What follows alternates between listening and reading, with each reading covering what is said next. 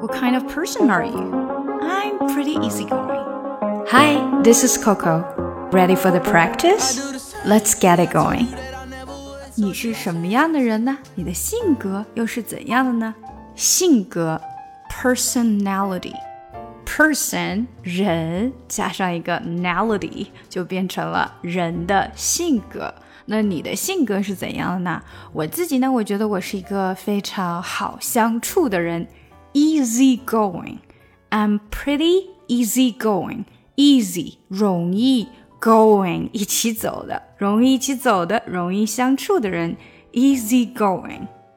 那有的人可能会说啊、呃，那如果是难相处怎么说呢？嗯，难相处就有一点比较长一些了。我们可以说 hard to get along with，hard to get along with，或者 difficult to get along with。 当然，你也可以把它变得比较简单、比较短一些，直接用 difficult。He's a difficult person. He's very difficult. 他很难相处，不是说他很难，而是他很难相处。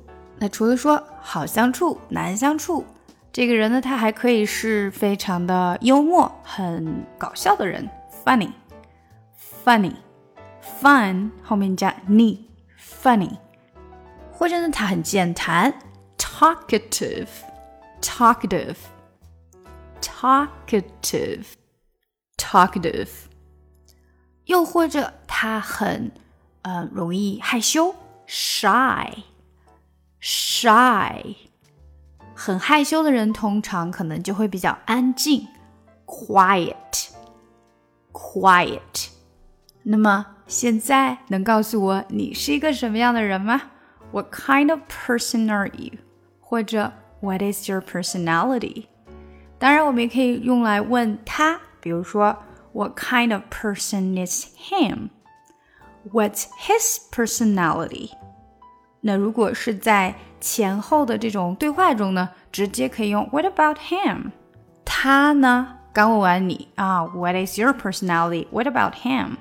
好了，让我们把今天学到的内容放到下面的小对话中。What kind of person are you？你是个什么样的人呢？I'm pretty easygoing and talkative。我很容易相处，而且我很健谈啊。What about your brother？你的哥哥又是怎样的人呢？Oh, we have really different personalities。我们的性格是完全的不同啊。 He's shy and a little quiet. 他呢，嗯，害羞而且有一点安静。What kind of person are you? I'm pretty easygoing and talkative. What about your brother? Oh, we have really different personalities. He's shy and a little quiet.